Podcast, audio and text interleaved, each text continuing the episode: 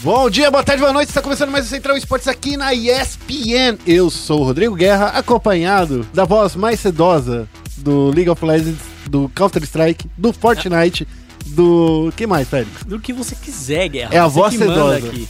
Você que manda, você é o cara que dá ordens, manda e desmanda nessas porra de sociedade. A gente tá gravando no dia 1 de abril, então não acredite no Félix. Não, que isso, é verdade. Paga umas contas, sou limpinho. É isso aí. Olha só, a gente tá aqui pra falar sobre tudo que aconteceu na última semana no mundo dos esportes eletrônicos. Isso mesmo. Semana passada, é... O que, que foi semana passada? Semana foi a Dani. Mas por que eu não vim? Ah, porque não fui na Blast, né? Exatamente. É, não fui na Blast, então eu cedi meu lugar pros companheiros que estavam melhores preparados do que eu. Então, eu acho que foi muito bom ter feito isso, porque eu tava totalmente inabilitado de participar do podcast. Então vamos falar aí dos, dos assuntos do programa de hoje. A gente vai falar aí no giro de notícias, a gente vai falar do. Da Ubisoft, olha só. Ubisoft. Tá procurando alguém pra trazer franquias para os esportes eletrônicos. É isso, tá procurando um profissional pra isso. E a gente também vai falar do incêndio no letreiro do Luminoso da. Letreiro luminoso. É, letreiro luminoso. Isso. É isso, né? É isso. É, do. É que você falou do, do luminoso. Ah, é? Porque pode ser do luminoso também, não Ah, pode? pode ser. Do luminoso do Eduardo. Toma aí, Eduardo! A Edward Game teve um incêndio, foi um assunto é, sério, porém ninguém se feriu, então a gente vai comentar um É. pouco sobre isso. Entre. Não teve feridos Não teve, nem é. na- nada. Não teve nada, não. Então é isso aí. É. No Foco Nexus a gente vai falar aí da PEN, voltando aí pro Dota 2 e já tem aí a equipe formada. É isso, os caras voltaram aí, já estão na Disney e é tudo nosso. A gente também vai falar do Brasil e da América Latina que não vão participar do Rift Rivals 2019. Graças a Deus! A gente tem que comentar muito sobre a isso. Deus! A Jeová Jesus Cristo de Nazaré! A gente vem falando isso há quanto tempo, Guerra? Que não tem rivalidade com a América Latina faz muito é, tempo. que isso daí não presta pra, pra, pra nada. Exatamente. E no Momento Clutch a gente vai falar aí da W7M que garantiu a vaga na DreamHack Rio. Vamos falar também da PEN dando adeus a Star Cities iLeague e a MIBR perdendo pra NRG. Coisa doida, coisa maluca. Bem random, né? Bem random. Bem random essa derrota aí. Isso, e também pra finalizar aí, a gente vai falar do Brasileirão e da Pro League de Rainbow Six. No chat aberto de hoje, de- dessa semana, Félix, a gente trouxe também Márcio Soares, o diretor de esportes da Ubisoft na América Latina. E no chat aberto a gente vai falar com Márcio Soares, o diretor de esportes da Ubisoft aqui. O famoso Marcião da Massa, não é a primeira vez que a gente tem contato com o Marcião, né? Uhum. O Guerra, inclusive, já entrevistou ele para um curta que a gente tinha na ESPN Watch, ESPN, que você poderia ter assistido durante o último Major de Isso. Rainbow Six. E agora ele vem aqui aos estúdios da ESPN falar um pouco pra gente. Sabe do quê? Vai falar de tudo. Tudo! Tudo. Tudo! É bom dar a volta de novo do Félix, porque ele questiona tudo mesmo. É assim que a gente gosta. Aqui nós é louco mesmo, meu parceiro. A gente vai começar agora, logo após a vinheta.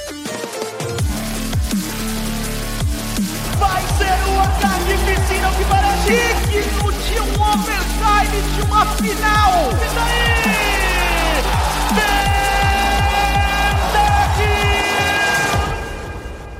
E começando então o giro de notícias aí com a loucura do Félix. Começando o giro de notícias falando das franquias do Rainbow Six Siege, certo? É, a gente vai ter o Márcio falando com a gente hoje, mas vale a gente é, comentar nesse início de programa um pouco da nossa visão sobre franquias e depois vocês vão ver o nosso debate com o Marcião da Massa, certo? É, Vamos lá. Por onde tudo começou, né? A gente teve o Overwatch League implementando as franquias, foi Sim. o primeiro, é, como posso dizer, o primeiro grande torneio ocidental a implementar as franquias. Hum. Lembrando que a LPL já tinha um sistema de franquias antes, certo? Isso. Mas era só a LPL que tinha esse sistema de franquias. Ah, o LoL, no geral, não tinha isso. Aí veio o Overwatch League, deu super certo, 20 milhões por vaga. Veio a LCS Norte América, aí depois a LEC agora, Isso. com franquia. E agora o sonho de todo mundo é fazer a franquia. Por quê? Porque você ganha uma grana para start, uma grana inicial muito grande. Isso. Ganha visibilidade porque você tá trazendo grandes players que você sabe que não vão deixar você na mão. Isso, Né? porque eles já estão com dinheiro comprometido. Exatamente. Então, assim, é, faz sentido para todo o ecossistema. E a Ubisoft colocou lá no, em um site de procura de empregos, se você quiser saber direitinho, se você quiser se candidatar, entra lá no nosso site espn.com.br barra esportes para você saber qual é o site, qual é o link para saber tudo Isso. direitinho. E nessa proposta de emprego, ela dizia entre várias coisas que queria alguém especializado em esportes e para trazer franquias.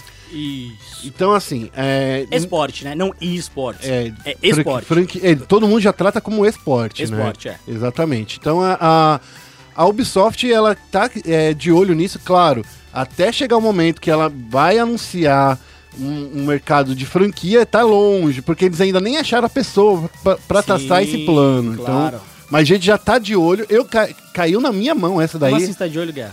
Eu tô de olho, porque cai- assim você tá de olho, caiu na minha mão essa notícia. Quando Como fiquei- assim, Guerra? Como você tá se candidatando nessa vaga? Guerra? Não, tô de olho na- no que tá acontecendo na notícia, não na vaga, porque eu não Nossa, tenho facada nas costas aqui. Eu não tenho, eu não tenho experiência nenhuma Que em trazer isso, franquia pro, pros esportes. Mas se bem que eu gostaria de morar lá em Olha, Montreal. Cara, louco faz frio, né? Faz frio, mas é me- muito melhor o frio do É. que o calor. Eu prefiro aqui que faz sol, camisa da Fernando Clough. Bom, é, comentando um pouco mais sobre a notícia, como o Guerra disse, vai demorar até eles de fato escolherem alguém. Esse tipo de processo seletivo, uma pessoa mais sênior, né? Isso. Até que tem um cargo bem parecido com um diretor, ele vai participar de business model. Isso. É, vai demorar de 3 a 4 meses, no mínimo. Só a acho. seleção, né? É, se der sorte, demora menos. Mas aí depois até fazer o planejamento, etc. Vou ser bem honesto, é, a gente tem que entender que isso, pra entrar em 2019, vai ser muito cedo. A gente seria muito otimista em achar que Não. entrar em 2019 já aconteceria. Eu acho que até 2020 seria muito otimista. Isso. É 2020... É, desculpa, o ano que vem é 2020. É, entrar- não vai entrar em 2020, foi mal, me equivoquei. É. Lá em 2021, talvez entre, né? Lá pro final do ano eles anunciem pra 2022 começar a funcionar. E, é, eu acho que anu- podem anunciar no final de 2020, por exemplo. Ah. Ó, final de 2020 a gente vai mudar, vai começar os leilões e tal. É, então é algo de médio prazo, não é algo de curto prazo que a gente vai ver em seis ou um ano, certo? É, e eu acho que é interessante também a gente avaliar que no início o esportes começou como um modelo de negócio que envolvia o departamento de marketing. Então ele não era um produto em si sustentável. Sim. E agora, as desenvolvedoras de videogame, elas estão vendo que, beleza, mais do que um produto de marketing, eu posso criar um produto de fato. Isso. Certo? Então ele não é um subproduto de comunicação mais do meu departamento de marketing, ele é um produto que precisa ser autossustentável. Então eu vou procurar que ele seja autossustentável ou que ele eh, gere faturamento para minha empresa. É, isso é algo novo para desenvolvedor de videogame. É, então é, é normal e natural que esse percurso demore um certo tempo e é o que ele aconteceu, né? Ele demora um certo tempo até as desenvolvedoras verem, pô, eu não é só um- uma ferramenta de marketing de comunicação, posso transformar isso num produto. A, Blizzard trouxe, né, o Nathan Nazer, Hazer, como é que é o nome dele? Nate Nanzer. Nate Nanzer, pra, pra justamente que Isso. era um cara especializado na, na- em UFC, né? Já sabia como funcionava o mundo esportivo e por isso que deu tão certo na, na Overwatch League. Não Isso só mesmo. isso, ele tem, teve os contatos também, trouxe grandes patrocinadores, Claro. HP, a, a Mercedes, não sei se. Tem uma, uma montadora de carro ali, não sei qual é. É, se não me engano, É a Nissan, né? É a Nissan. Então, assim, Isso. tem montadora de carro, já tem. É, é, como fala? É, uma- um grande operador de computadores. Então, assim, então, grandes marcas estão chegando ali na, na Overwatch League. Sem falar que eles também estão negociando direitos de transmissão, né? Então, Isso isso também já junta mais uma grana. Não é só pegar o sinal que sai da Twitch TV e colocar na Isso. televisão, né? Então, eles estão já negociando isso aí. É, acho que o esporte ele de fato tá deixando a margem do, da professiona- do profissionalismo para de fato ser prof- mais profissional, né? Então essa é uma notícia muito boa. Fica aí de olho, porque a gente foi o primeiro a falar sobre isso. Ai, que delícia, hein? Você vê coisa só aqui na ESPN. Exatamente. Então, é, é uma notícia bem legal, a gente fica muito feliz que isso esteja acontecendo e a gente espera que sim, as ligas elas sejam autossustentáveis, que elas sejam produtos que consigam sobreviver de fato, certo? É, é claro que isso tem prós e contras. A galera que vai falar, nossa, mas então nunca mais vai ter um novo Rainbow Six Siege. Esse vai ser. Mas já não vai o ter. um, O 2 não vai ter o Rainbow Six Siege? Não, não vai. Esse já é o Rainbow Six Siege definitivo. É um game como serviço e já. Isso daí já é do mercado. As novidades já chegam aí, eles estão com 48 agora operadores, eles estão bem longe de chegar, não sei o É. que eles tinham prometido pro final de 2019, Sim. mas Que aí... isso, parceiro. É, mas enfim. Vamos para a próxima notícia? Vamos falar aí Vamos. de uma outra notícia séria, só que dessa vez é um sério triste, que rolou um incêndio lá na sede da IDG, onde o letreiro pegou curto e pegou fogo. Isso, o fato aconteceu na última sexta-feira, dia 29, os jogadores da equipe de League of Legends e os funcionários, né, é, da Edward Gaming, equipe chinesa, uma grande equipe chinesa, inclusive, né, tiveram esse susto, porque um dos letreiros luminosos é, presentes ali na fachada, para quem já viu a sede da Edward Gaming, eles têm uma fachada gigante, é bem bonita, né, Sim. Guerra? É, pegou fogo e eles evacuaram o prédio com medo do, do fogo se alastrar. O fogo não se alastrou, isso acabou não acontecendo, mas, né, a gente sabe que isso gera muito medo. E, e aí tem algumas, algumas fontes comentaram sobre o caso também, que o edifício estava fora de perigo, todos foram liberados, de- o- todo mundo que estava dentro do prédio foi liberado, né, é, do centro do treinamento. Então, assim, deu tudo certo, centro de treinamento com 8.9 mil, 8 ou 9 mil metros quadrados? 8,9 mil metros quadrados. Então, é falar 8.900 metros. 9 mil metros quadrados. 9 mil metros quadrados, pode ser. 9 mil É que metros 100 metros quadrados quadrados é meu apartamento, né? aí- É, é. Ixi. É, o meu também. Então. É, nós mora A mal, gente, hein? a gente é rico, hein? É, Comparado com a galera que tem um apartamento de 40 metros quadrados aí. Mas se você tem 40 metros quadrados e mora sozinho, Ah, é, uma, é um ca- uma coisa legal. não é tão ruim, né? É, É. Bom, É. continuando a notícia. é, é, 9 mil metros quadrados, três andares de edifício aí. é, deu tudo certo, ninguém. ninguém morreu, é, ninguém pegou fogo. Mas já tem uma curiosidade. Ah. 15 minutos depois que foi liberado o prédio, Clear Love já tava na fila ranqueada jogando. Que Isso, maluco, é uma máquina. Depois de perder pro Revolta lá em 2000 de Reset, é, ele tá, tá furioso. precisando treinar, né? Tá, tá furioso. O centro de treinamento da EDG foi inaugurado em 2015. Ah, a princípio, esse é o primeiro incidente grave, né? Noticiário que acontece lá na infraestrutura dos maiores times de esportes do mundo, tá bom? É isso aí. Bom, esse foi o nosso giro de notícias. Vamos agora falar um pouquinho de LOLzinho? Vamos focar no Nexus. Bem-vindo a Summer's Rift. E agora, começando aqui o nosso Foco Nexus, a gente vai falar, claro, de Major, né? De Dota 2 e Sim. League of Legends. Let the games begin! Vamos começar então falando aí, Félix, é, da- do retorno aí da PEN, né? Que, que e com- é, contratou a Butterfly Effect. É isso mesmo. Primeiro a gente tem que começar é, entendendo que o meme de estar na Disney foi longe demais, né? É. É, a gente vai ter agora, é o último Major, não, é o penúltimo Major antes do The International. Isso. Certo? Então a gente aí tem o MDL Major de Paris. E nesse MDL, MDL Major de Paris, a gente tinha um Qualify que era nesse fim de semana, acontecia nesse fim de semana. E tinha muito time peruano, tinha muito time sul-americano. A gente tava até com medo da gente não conseguir ir, né? Porque Isso. tinha Caos pra disputar, tinha Butterfly Effect. Isso. E esses dois times, Cal e Butterfly Effect, eram os dois times brasileiros ali representando o Brasil. A Cal todo mundo conhece, né? É o time do Kingão e tal.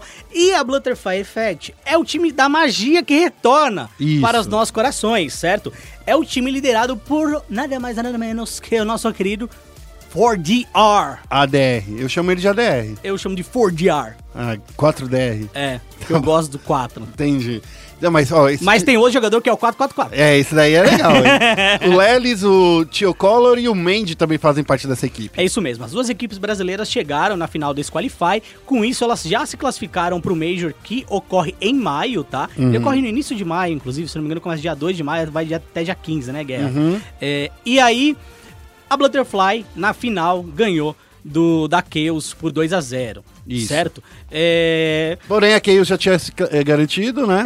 é, eu acho que assim, essa final foi muito mais pra inglês ver, né? Isso. É, é legal ali ter essa disputa, né? De qual time brasileiro vai ser vitorioso no Qualify e tal, mas no fim do dia, os dois times estão, de fato, no Major. O último Major que a gente teve dois brasileiros foi o Major de Kuala Lumpur, Isso. transmitido pelos canais ESPN.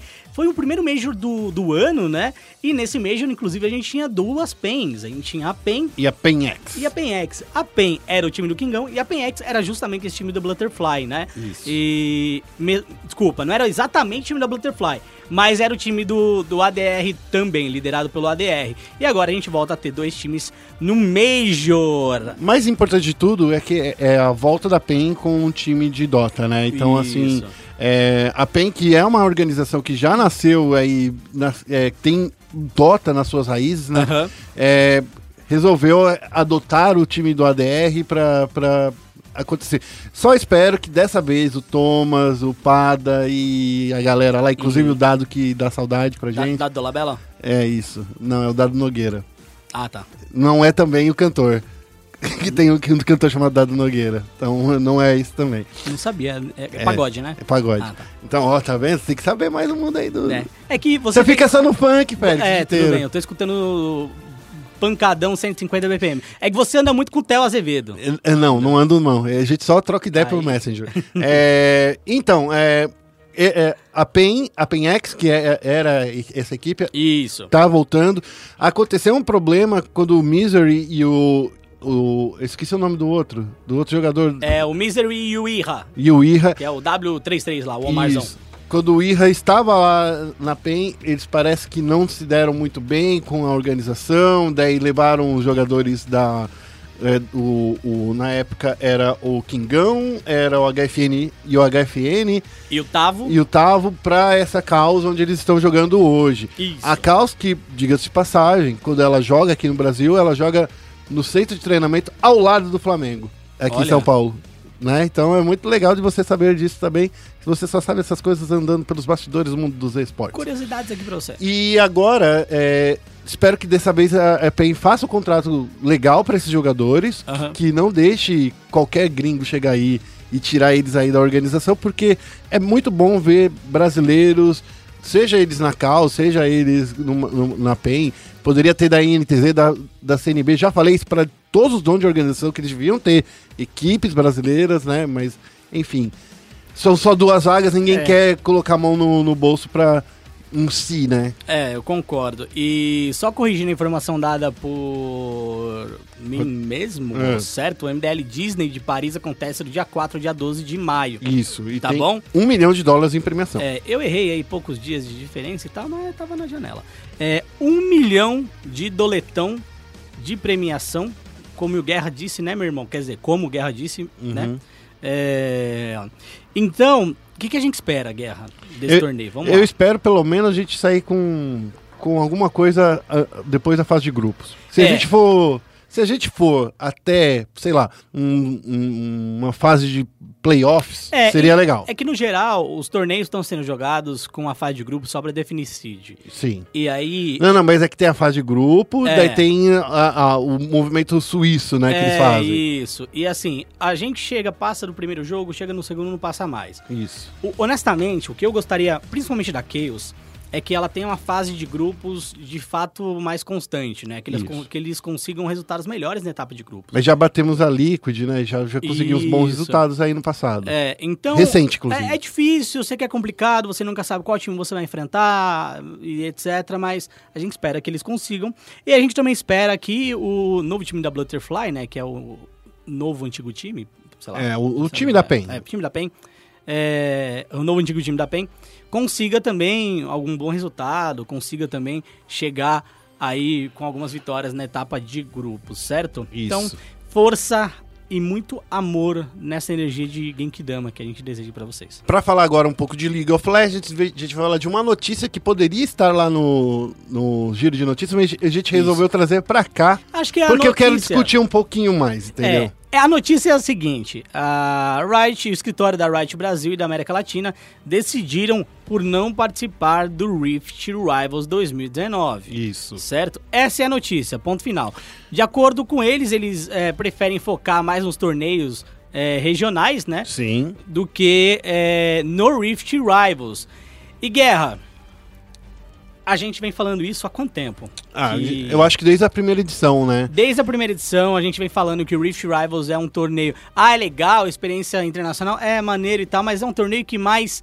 É, Tira mais- a concentração mais do tira jogador. a concentração, é, negativa situações, agrava situações ruins, do que algo que é válido. Por quê? Porque o próprio público brasileiro é cabaço. Uhum. Por quê? Ele chega lá e fala, não, a obrigação é ganhar, não, não. Aí qualquer derrota, qualquer jogo ruim, é senta lenha no, no- no time brasileiro. Não tô falando que não tem que sentar, senta a lenha em quem você quiser, meu parceiro. Fica à vontade, a boca é sua, a rede social é sua também. Mas a questão é que, quer queira, quer não, agredir os jogadores acaba atrapalhando um pouco o- a capacidade mental desses jovens atletas, né?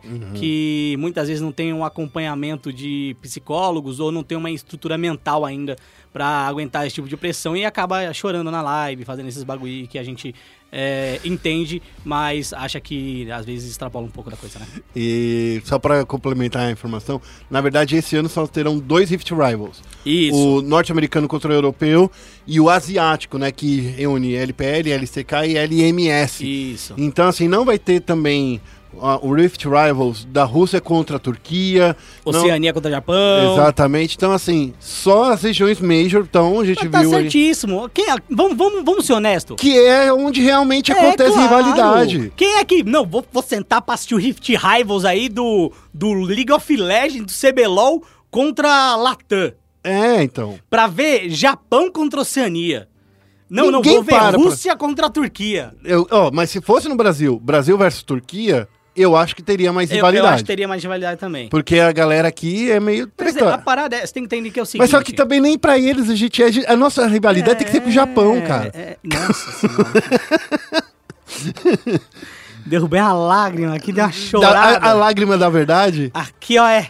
foi a lágrima Ela da verdade, não Saiu pelo canto do olho, foi escorrendo pela bochecha, grudou na- no bigode O da pro- barba, entrou na boca, foi? O, pro- salgada. o próximo, se a gente for pior na É. próxima, no próximo mundial, a nossa rivalidade vai ser com os times Academy dos Estados Unidos. Nossa, Guerra, como você é pessimista. Nossa, eu tô sendo. É. Mas eu acho que esse time do Flamengo vai dar bem. É, Bom, bom, vamos lá. é...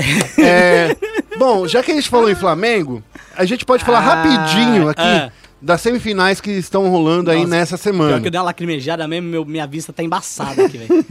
Nossa. Ele lacrimejou de verdade. Ai. Vamos falar aí, ó, dessa semana que vai acontecer é, as semifinais, tanto do circuito é, desafiante quanto também do CBLOL. Na tarde de hoje, na noite de hoje, dessa que a gente tá gravando É, a gente tá podcast, gravando na segunda, mas o podcast sai terça, quarta. sai na, né? sai na quarta-feira aí. É, onde, o- nessa segunda-feira rolou os confrontos. em- rolou Hum. o confronto entre Red Kennedys e Team A One. gente dá de mandinar e chuta o resultado? Ah, eu não preciso nem chutar esse resultado, né? Ó, Tá. eu, acabei de soltar uma matéria super legal com, com o Cacavel. Tem ainda uma, uma matéria que também saiu hoje, que é um perfil aí do, do, do Takeshi. Uhum. Mas não dá pra falar, né? Red Kennedys é. Eu acho que entre os dois é o time que tá mais redondo, mas a uni- as únicas duas derrotas que ela teve, uma foi uma trollagem que eles tiveram contra o OPK e a outra foi contra a Pen Game na primeira semana aí do campeonato. É, eu concordo. Eu acho que principalmente quando o Cabu entra, eles ficam bem redondinhos mesmo. Sim. É, quando o. Quando, o- e quando quando o Lep joga, eu acho que o Lep é mais magro, então o time não tá tão redondo. É, então você tava concordando com a minha zoeira. Não acredito. Ah, mas eu também Mas acho eu que a- prefiro, eu prefiro com o Loop, na verdade, sabia?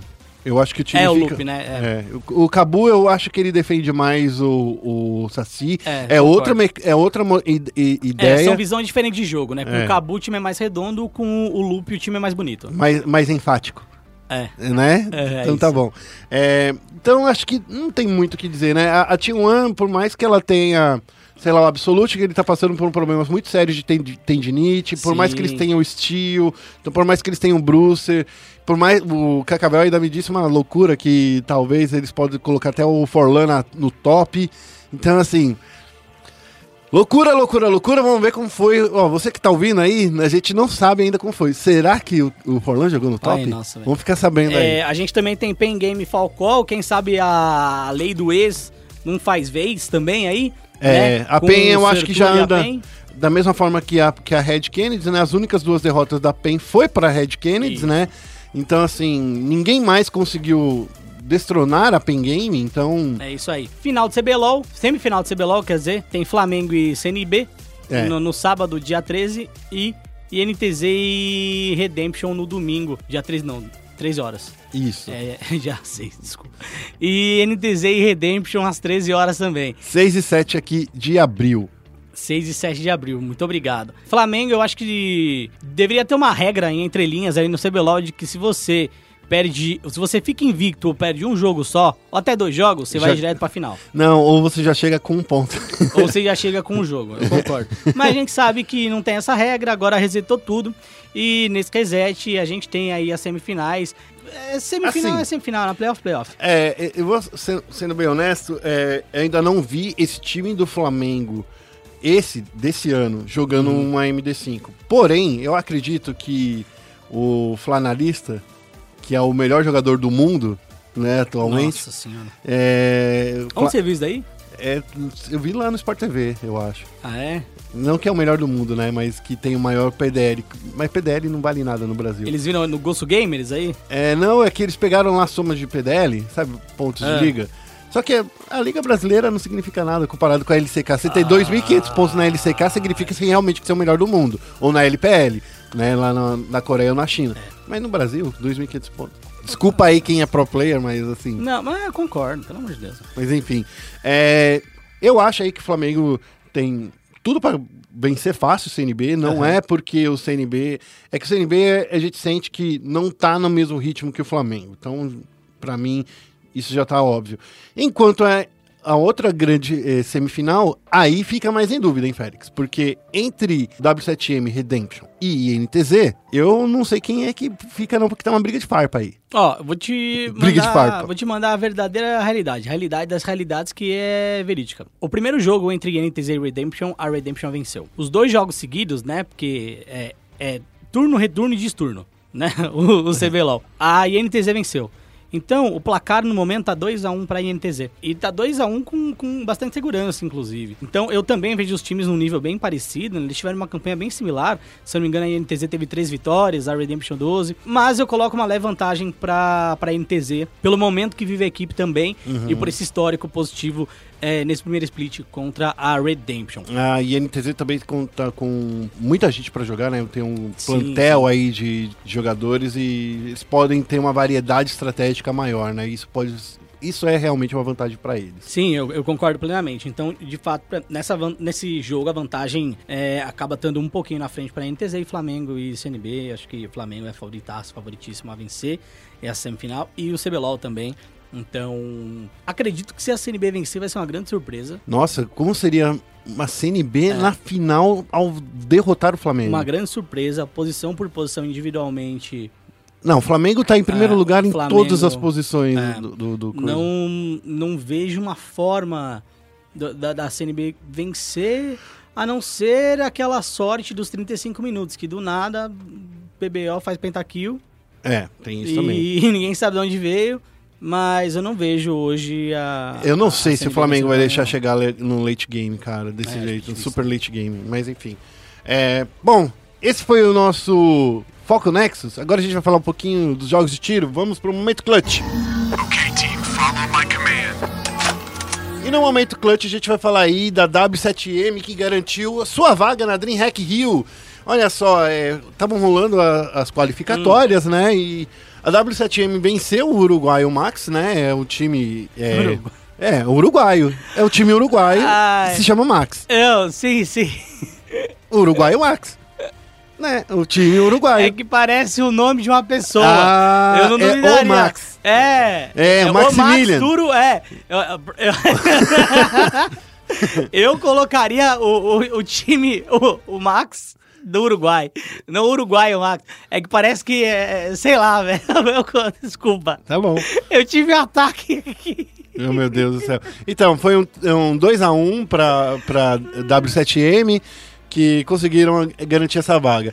Só pra lembrar, Ah, eu amo demais guerra. A W7M, e além da Fúria, a Luminosity e a Sharks, vão todas estar aí na DreamHack, que vai acontecer entre os dias 19 e 21 de abril, lá no Parque Olímpico do Rio de Janeiro. E esse torneio de Counter-Strike vai ter 100 mil dólares em premiação. Porém, agora, Félix, vem aquela coisa. Ainda tem as vagas da DreamHack Open, né? Que é o do Bring Your Own Computer.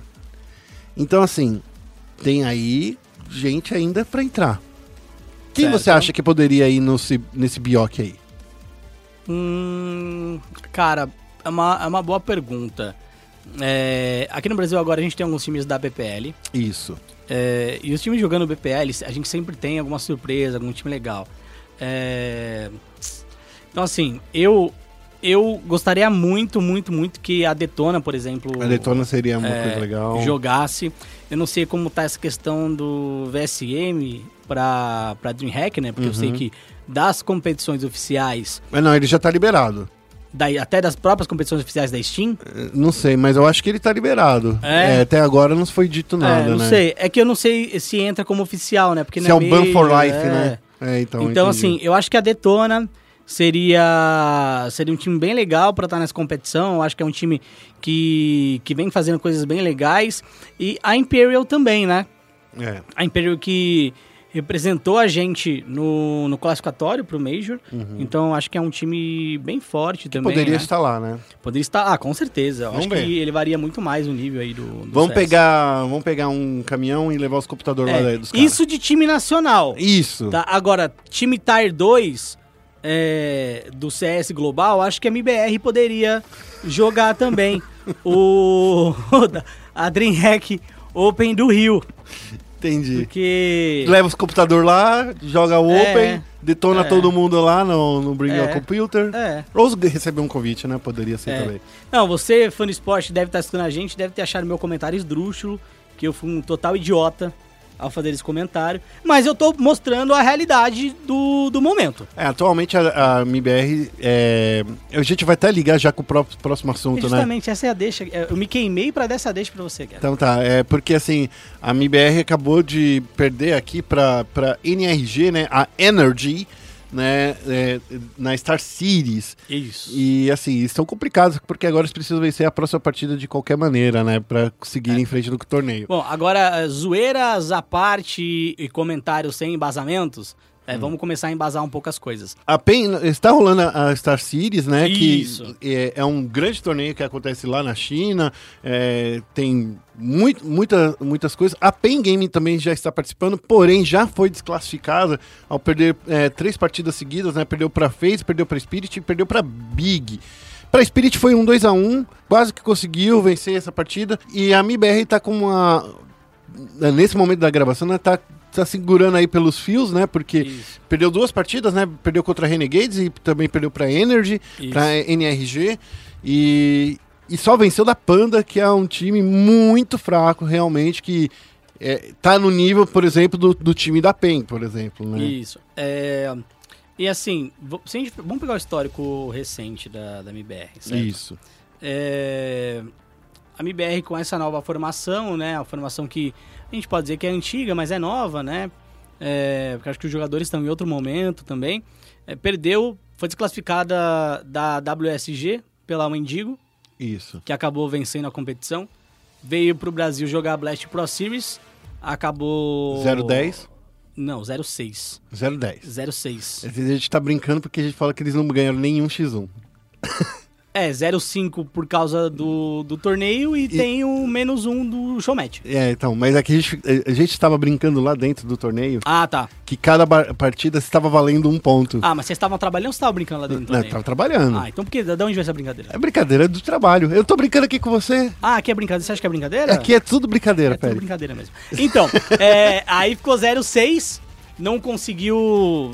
Cara, assim... Uma vitória na Black. É, não conseguiu uma vitória na Blast que foi aqui no Brasil. Eu acho que isso deixou a torcida muito mais decepcionada. É, se tivesse vencido um jogo ali, outro aqui, ou quase se classificado, acho que seria uma, uma performance melhor. E assim, a gente falar que eles estão jogando mal é chovendo molhado, porque eles também já sabem disso, né? Agora, a nossa preocupação é, de fato, que esse time da, da MBR começa a entrar pro segundo escalão do, do CS mundial, Isso. né? O primeiro escalão, pelo menos do meu ponto de vista, vai até o top 5. Aí o segundo vai do, É, dá pra do falar 6 que pro eu- décimo. Eu, eu ainda poderia falar que o primeiro escalão é os 10 melhores. Porque assim, o, o primeiro escalão, na verdade, é o, o Tier, Ah. o tier 3, 3S é Astralis, que só tem eles. Né? Triple S. É, olhando, olhando desse jeito. Só Astralis. E aí, a gente tá falando aí num- numa escala aí de 10, é, de 30 times, dos 30 melhores times que estão na maioria do- dos torneios. Hum. Eu diria que eles ainda estão no Tier 1, quase caindo pro Tier 2. É, mas aí é justamente o que eu tô falando. Ah, tá, É, mas é, que você periga- tava- é que você queria só colocar 5 no É, Tier 1. então, eu. co- ti- Tier 1, Tier 1, pra mim são os cinco primeiros. Ah, entendi. certo? Aí, é que eu tenho que terminar a minha explicação. Entendi. O Tier 1 são os cinco primeiros, certo? Isso é de fato Tier 1. Porque essas cinco primeiras posições, elas são mais fixas, elas mudam pouco, certo? As outras posições, do sexto pro décimo, elas são muito volúveis, são muito voláteis. É, então, eu considero Tier 2, porque a qualquer momento também, esses times podem sair desses 10 primeiros. Entendi. Certo? Então, assim, Tier 1, Tier 1, Tier 1 mais fixos são os cinco primeiros pra mim, que tão, são times em boas fases. Que Pode hoje ser que é- Liquid, que não ganha torneio, mas sempre tá lá. Tá numa Entendeu? final, tá numa, numa quarta de final, tá Isso. sempre no- mata-mata. Isso, mas se for ser generalista, de fato, o Tier 1 é- são os 10 primeiros, né? Sim, sim, mas sim. como altera bastante do sexto ao décimo, né? A gente tem Uhum. uma, uma- Então é o Tier AB. É, é o Tier... é, é isso. Eu acho que é isso. É o Tier AB. É, Então, beleza. é isso.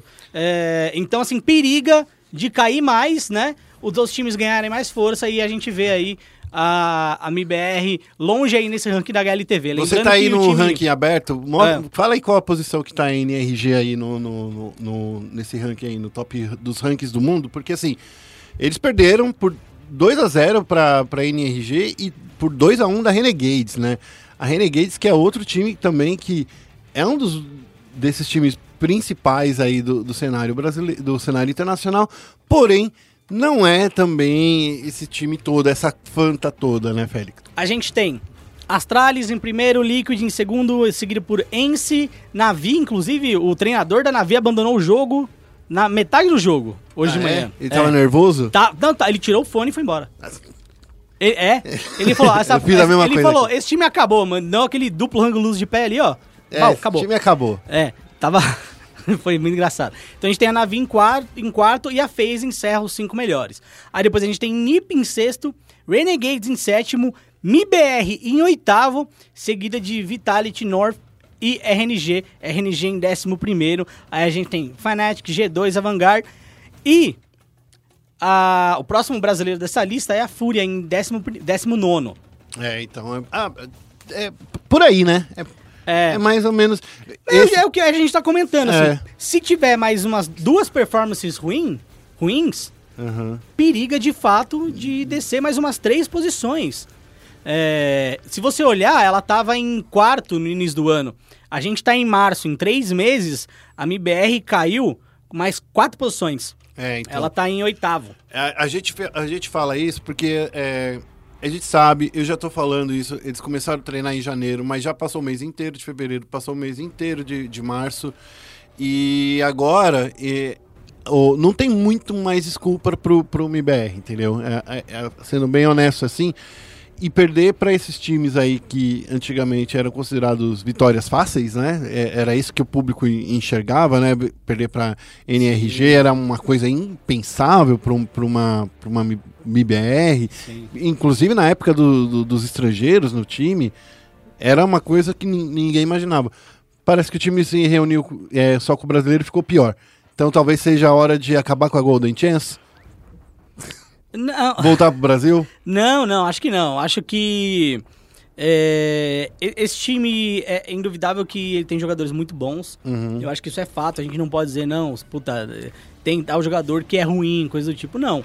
É, individualmente eles são muito bons. Coletivamente já se provaram muito bons também no passado.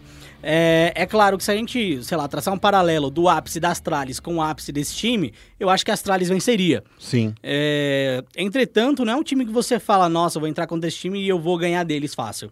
É, isso a MIBR, né? No caso. Então, eu acho que. Eu vi uma galera comentando no Twitter, eu acho que. É, mais, é bem por aí, por exemplo. A galera, no geral, a- a- comentou que esse time da MIBR precisa parar de ir pra tanto torneio. É, concordo com você. Parar. Treinar. Parar de ir pra torneio, pelo menos um mês, um mês e meio, e se remontar estrategicamente. Porque você vai indo pra torneio, vai indo pra torneio, você perde muito tempo, perde muita energia, entendeu? E às vezes você é dragado por energia negativa e você fica num ciclo negativo, de pensamento negativo. Essa coisa, essa coisa, essa vontade de querer ganhar, né? Porque, tipo assim, Isso. a WSG foi a mesma coisa, né? Quando foram pra, pra WSG, falaram assim, não, esse torneio a gente tem obrigação de ganhar. E não ganharam. Sim. É, é como se fosse uma areia movediça, né? A- Quanto mais você se mexe, mais você se afunda. Isso, na areia movediça, você quer sair de lá, você quer sair daquela situação, aquela situação é incômoda, ela é caótica, te amedronta demais, mas quanto mais você se mexe, mais você afunda, como o Guerra disse. É, porque quanto mais você se mexe, mais pesado você fica. É, então é necessário, eu acho que, de fato, uma pausa, porque CS essa galera tem. Agora, Eles têm bala, eles têm Tem. pontaria. é, Só precisa pensar melhor em estratégias sim. para, né? E eu acho que a adição de um psicólogo esportivo seria algo muito bom. Não só isso, né? A gente tá vendo aí que a Astralis tem psicólogo, tem é, fisioterapeuta, Isso. tem sessões de, de, de academia. O pessoal, o, o personal trainer viaja com, com o time para fazer academia com eles aqui. Sabe uma coisa que eu fiquei sabendo do psicólogo do, das Trares? Eu não Ah. lembro o nome. Que ele fez parte já do exército da Dinamarca, é, lutou lá no, no Oriente Médio, né? Isso. É, e aí ele voltou pra Dinamarca pra trabalhar com psicologia esportiva. E aí o que, que ele fez essa galera das Trares? Ele montou um acampamento pra eles, tirou celular, tudo, nem jogo, Fez um nem CS os detox. caras tinham. Fez um detox com ele e falou: a gente vai ficar aqui durante um tempo nessa chácara aqui e a gente vai pensar só em CS sem jogar CS. A gente vai lavar roupa suja e repassar todas as nossas estratégias sem tocar no jogo e é aqui que a gente vai definir o que a gente vai fazer pro resto do ano. Mas olha só, Félix, você falando isso, sabe quem fez um movimento muito similar? Foi Hum. a Splice nos- na Europa, sabe? É, a gente tem uma matéria também sobre a Splice fazendo isso lá no nosso SPN Sports. Eles, é, a Splice e a Toronto Da- Defiant é, contrataram é, ex-psicólogos militares, os caras assim que... Se os caras colocam o, o pessoal do exército na linha, imagina esses caras aí que, que é jogador. É, é claro que assim. é, Eu tô falando brincadeira, mas é verdade. A Splice contratou um fuzileiro, o nome dele tá até aqui, eu até abri a matéria para ler aqui, ó. É, O nome é Patrick Sauer, que é ex-fuzileiro dos Estados Unidos. é, eu acho que. É, é claro que não é só isso que resolve, né? Tem que ter um pouco da vontade Tem que ter também, cinta. né? Não! Brincadeira. tem, que ter, tem que ter vontade também. É, Será que os jogadores querem entrar nessa, nessa vibe e tal? É, claro. No caso Astralis, eu lembro que o Steam, que é um dos caras da Refresh, falou que eles não Isso. tiveram muita opção, né? É, não. Então- Foi, Então talvez o dono tenha que falar assim, você não tem opção de querer, não. é o famoso ou vai ou vai. É, exatamente. Bom, pra finalizar aí o momento clutch, antes de pra gente ir pra nossa entrevista, a gente vai falar um, rapidão do que tá rolando aí no Brasileirão e na Pro League de Rainbow Six. É, a Immortals abriu a décima rodada da Pro League, enfrentando a Ninjas e Pijamas e acabaram empatando por 6 a 6 Na sequência, a FaZe, é, a FaZe bateu a Team Liquid por um 7 a 5 bem apertado. E a Black Dragons atropelou a Pen Game por um 7-2. A Pen Game, que eu já venho falando há algum tempo, é o pior time da história aí do, do, do- da Pro League. Que E é, é muito ruim, cara. Não tá dando, não. E a NTZ também fechou o dia também batendo a Red Devils por 7 a 4 Então aí na Pro League a classificação ficou com Immortals em primeiro lugar, Liquid, NiP, FaZe, Black Dragons, eh, Red Devils, INTZ e PEN. Já no Brasileirão, que rolou no domingo, no último domingo, a PEN foi derrotada é, a, a PEN venceu a Red Devils, por incrível que pareça, né? Que, que era outra que estava no finzinho da tabela, que foi também um 2 a 0 e a Liquid bateu a Black Dragons também por 2 a 0 Esses confrontos aí, a gente vai falar um pouco mais sobre Pro League, sobre Rainbow Six, justamente agora. que A gente vai conversar com o Márcio Soares, que é o diretor de esportes da Ubisoft para a América Latina. Vem, monstro! Estamos aqui com o Márcio, justamente para falar agora sobre o cenário de Rainbow Six no Brasil e quem sabe no mundo, né? Vamos falar um pouquinho. E aí, Márcio, tudo bom? Tudo bem, Guerra? Prazer estar aqui com você e com o Félix. Muito obrigado. Prazer todo nosso. Você é um cara que a gente queria receber há muito tempo. A gente já recebeu uma galera de Rainbow aqui Sim. já. A gente já recebeu o Guizão, por exemplo. Jane. Eles já vieram aqui, falaram bastante do cenário. e A gente já falou bastante também. É, mas é sempre bom, eu acho que ter o profissional responsável, né? Pelo, pelo cenário do jogo em específico. É, para quem não conhece, o Márcio, ele trabalha na Ubisoft, certo? Se você quiser reclamar do, do seu jogo, você vai lá no Twitter e reclama com ele. Mentira, ele não é responsável Ele não cuida as do reclamações, tá? É, mas eu posso encaminhar a pessoa pro, Justo, justo. pro departamento É. que é responsável. O Márcio, ele hoje, ele está no, tá no Ubisoft faz um tempo já, né? Já, já fazem seis anos. Seis anos. Mas agora você tá full Rainbow Six. Full, não, não. Eu cuido também de outros jogos, de outras franquias da Ubisoft, Hum. não somente Rainbow Six. É. Posso falar algumas franquias pra ver? Claro. A gente vai descobrindo junto as coisas. Ou Por ele exemplo, pode falar, né? fo- Hã? Ou ele pode falar. Ou você Ah, quer não, brincar eu quero, de Eu adivinhar? quero brincar de adivinhar. Ah, entendi. Não, aqui é tudo uma grande brincadeira. A gente não pode deixar ele falar as Ah, coisas. entendi. For Honor, O que que tem? é você? Sim. Ó, sabia? É Just, Dance. Just Dance eu não cuido tanto assim. né? Ah. Tem a minha, a minha colega que ela é responsável pelos eventos, é a Bruna Soares. Ela é responsável pelo Just Dance. Ah, Inclusive a gente certo. teve o Just Dance World Cup, que foi esse último final de semana. Sim, Foi um sucesso. Uma pena que o brasileiro não, não venceu, mas foi vice-campeão. vice-campeão. E o, o, o turco é o. Como, é- como que é o nome dele? Agora eu me esqueci. Ah, É difícil o nome. É. É, ele foi tricampeão mundial, então. Justo. Mas a gente já teve campeão mundial de Just Dance, né? Já, assim, o Daniel, ele foi campeão duas vezes. Ah, tá. Bom, É. tamo, tamo bem, né? Então, assim, Já tá significa- melhor que League of Legends, já. É, já é tá melhor que qualquer outro esporte. Não, Não, tirando Counter-Strike. não, é que o Brasil também é o país do Just Dance, né? É o. Brasil é top mundial no Just Dance. PB também já foi campeão mundial. É, ó, o Brasil teve até música da Anira, né? Então. Tem, a tem. Anira, agora tem que falar desse jeito. A Anira? Ah, é porque agora é internacional. Agora é mas- internacional. Ah, você tá brincando. É sério? Nossa senhora. É, South Park. Stick South- of Truth. Sim, sim. Nice. Ah, olha só, esse, eu- o Félix é o, é o cara. Márcio, como é que você foi parar? O Félix gosta dos jogos da Ubisoft, né? Não, Eu- a gente assim, adora. eu tenho uma relação de amor, muito amor e muito ódio com a Ubisoft. Ah, mas é assim, É. todo, todo, toda relação de paixão é assim, né? Sim, Amor e ódio. claro, claro, odeia. né? é isso. Por exemplo, eu sei que a Ubisoft é a empresa de videogame que há mais tempo investe no Brasil, Uhum. certo? É, vocês já tiveram até um escritório de desenvolvimento aqui, mas ele acabou não indo pra frente. Agora vocês têm um escritório de operações, né? Que cuida de toda a comunicação e agora operação de esportes. É, tirando vocês, eu acho que a Electronic Arts também estava nessa linha, mas agora foi todo mundo pro México, né? Isso. Então a Ubisoft é a empresa que está mais tempo no Brasil e, já aproveitando que a gente está falando disso, Uhum. é a maior comunidade aí fora do. Da onde? Do Canadá? É Canadá? É, a gente. Não, a Ubisoft é uma empresa francesa. É francês? Mas É Fran- o. Canadá não é francês? Não. Que, que isso, jovem? Canadá é um Canadá. Mas quem disse isso?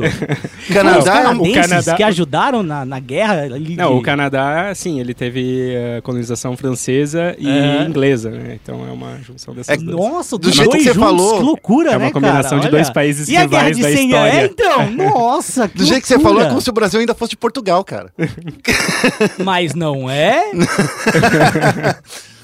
Márcio, vamos falar aqui. que- Como é que você chegou lá na Ubisoft? Onde você tinha passado antes? Então, o meu histórico profissional antes da Ubisoft era no mercado financeiro. Eu, eh, eu sou economista né, e também fiz uma espe- especialização em finanças. Então é com você que eu tenho que procurar pra saber qual, qual empresa investir, coisa e tal. Sim, Não, sim, não, não, não, procura, ele não é a Betina, Não calma. procura a Betina. Ah, Ele entendi. não é a Betina. Vamos com calma.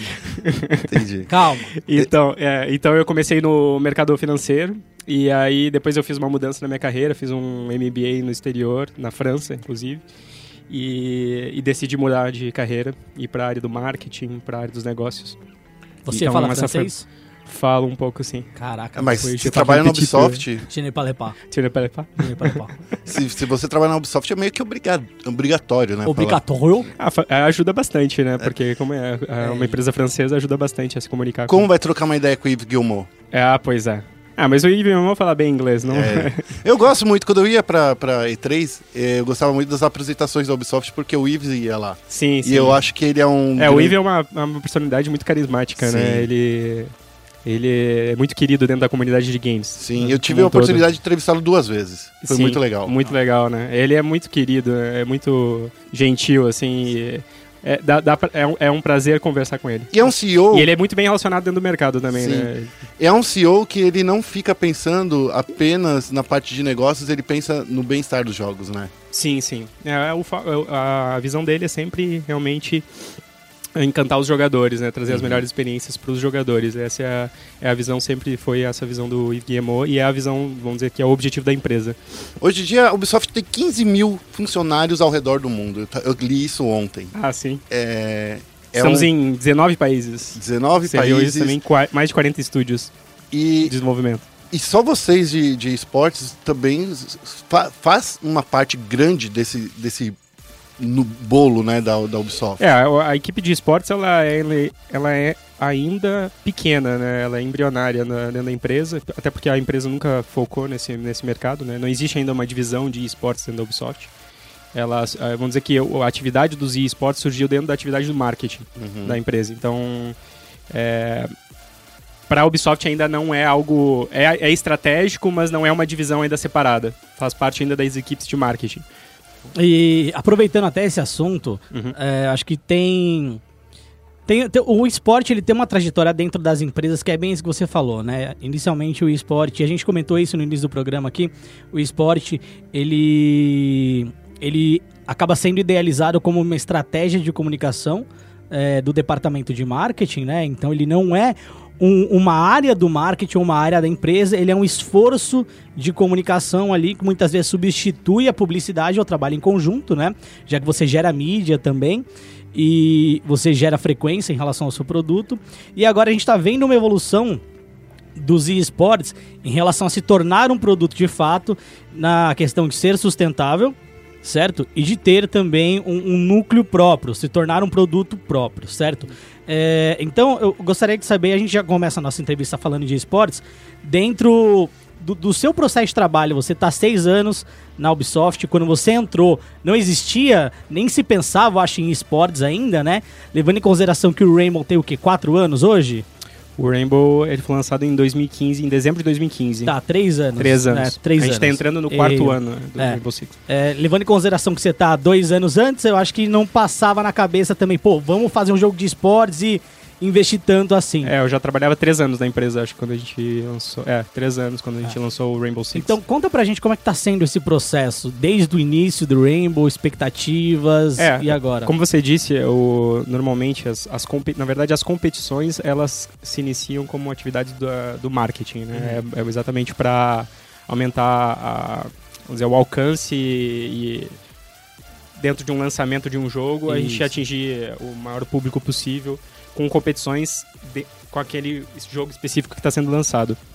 No caso dos esportes, ou seja, é quando a gente fala em esportes, a gente já está falando de negócios já. Isso. Então já não é mais somente competição de games, é, se torna um negócio é, por si só. né? Então a gente já está falando de, de outras atividades comerciais que não estão ligadas à venda de jogos. Então a gente está falando de registro de transmissão, a gente está falando de ah, publicidade, a gente está falando de patrocínios, de outras atividades comerciais, até mesmo o agenciamento de talentos, ou todos os negócios que giram em torno dos esportes, até dos esportes tradicionais. Então quando a gente passa quando a gente pula dessa etapa da competição para os esportes eletrônicos, a gente já está pensando ah, num novo negócio e numa nova divisão dentro da empresa. Claro que ainda as equipes que fazem hoje esportes dentro da Ubisoft, elas são parte do marketing, mas já está acontecendo esse movimento de se tornar algo separado do- da atividade do marketing. Mesmo que ainda assim ajude na comunicação do próprio jogo. Aliás, a gente tem como estratégia dentro da Ubisoft sempre ah, associar as finais, os grandes eventos do Rainbow Six, por exemplo, com lançamentos de conteúdos novos dentro sim, do Sim. dentro do jogo. Então, claro, a comunicação ela vem em conjunto, tanto do- dos campeonatos quanto dos, do- dos conteúdos do próprio jogo. E é, e é legal quando a gente vê essa, esse movimento dentro da Ubisoft, porque a gente até comentou numa notícia mais cedo. é, eu acho que nem, não, não cabe ainda perguntar para você, mas a, a, a Ubisoft acabou de colocar uma posição de Você tá emprego. perguntando? Não, não, eu tô, eu tô Você só não tá- complementando. Ah, A Ubisoft acabou de colocar um, um cargo de um diretor, digamos assim, de esportes, né? E, e é, e é legal ver que esse cara, já na descrição da, Sim, é dos 100% afazeres- esportes. isso. Exato. Exatamente. É um business developer pra franquia, né? Sim. Franchise business É, developer. então a gente, já assim. tem, é, a gente já tem um diretor pro Rainbow Six de esportes, que foi Sim. contratado recentemente, e a gente tem um diretor para as Américas e um diretor para a Europa e Ásia. Então, e eu represento então também a, a divisão de esportes para América Latina. Legal. Então é mais ou menos assim que está estruturado. A gente trabalha quase como um triângulo, né? porque a empresa ela é dividida em duas grandes áreas: as Américas, que a gente chama de NCSA, porque é North, South and Central. uh, é, North, Central and South America e EMEA, que é Europe, Middle East and Asia. Então Ah, são as legal. duas grandes uh, regiões da empresa, com dois presidentes uh, separados que respondem para o Yves Guillemot. E, e então o triângulo ele é fechado com o próprio estúdio. Então o estúdio ele tem uma equipe dedicada para esportes. Então é, a gente tem um representante da- das Américas, um representante da Europa e Ásia e um representante do estúdio. E daí, quando a gente chega nesse ponto, VG Esporte já tá virando um negócio próprio dentro da, da Ubisoft, já tem planos aí, inclusive, de criar franquias, né? Pelo menos tá naquela descrição de emprego.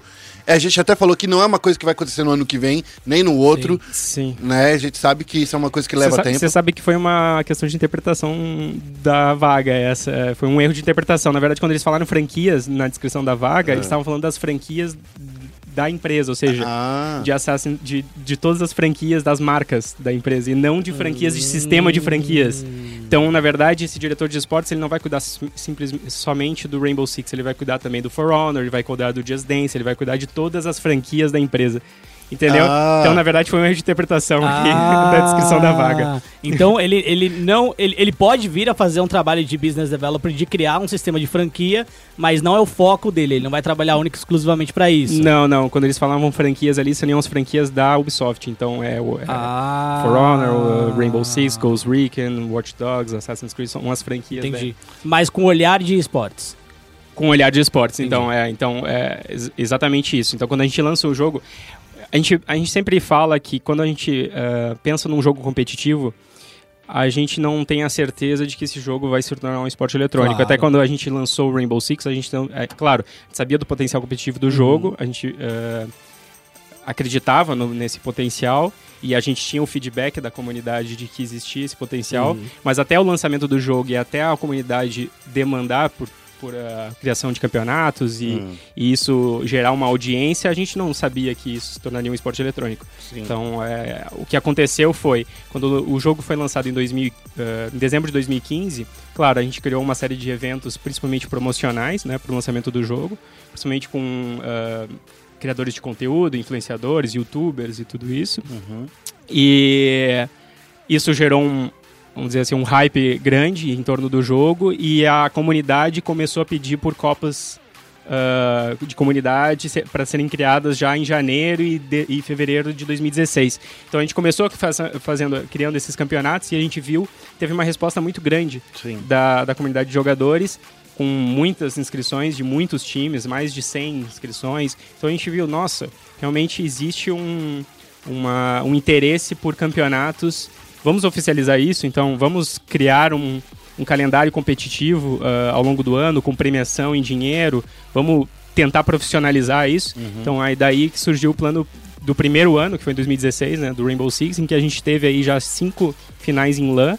Era um, a gente chamava o campeonato latino-americano de Elite Six na época. Sim. Então a gente teve três temporadas de Elite Six em 2016, com três finais presenciais. E a gente também, na época, a gente teve mais duas, dois campeonatos que eram as Brasil Gaming Leagues, que eram as BGLs, que eram quase que um campeonatos brasileiros, assim, a gente pode dizer, que tiveram duas finais em LAN também. Então a gente já teve cinco finais em LAN já no, no primeiro ano. A gente montou um plano competitivo, a gente povoou o calendário competitivo ao longo de todo o ano.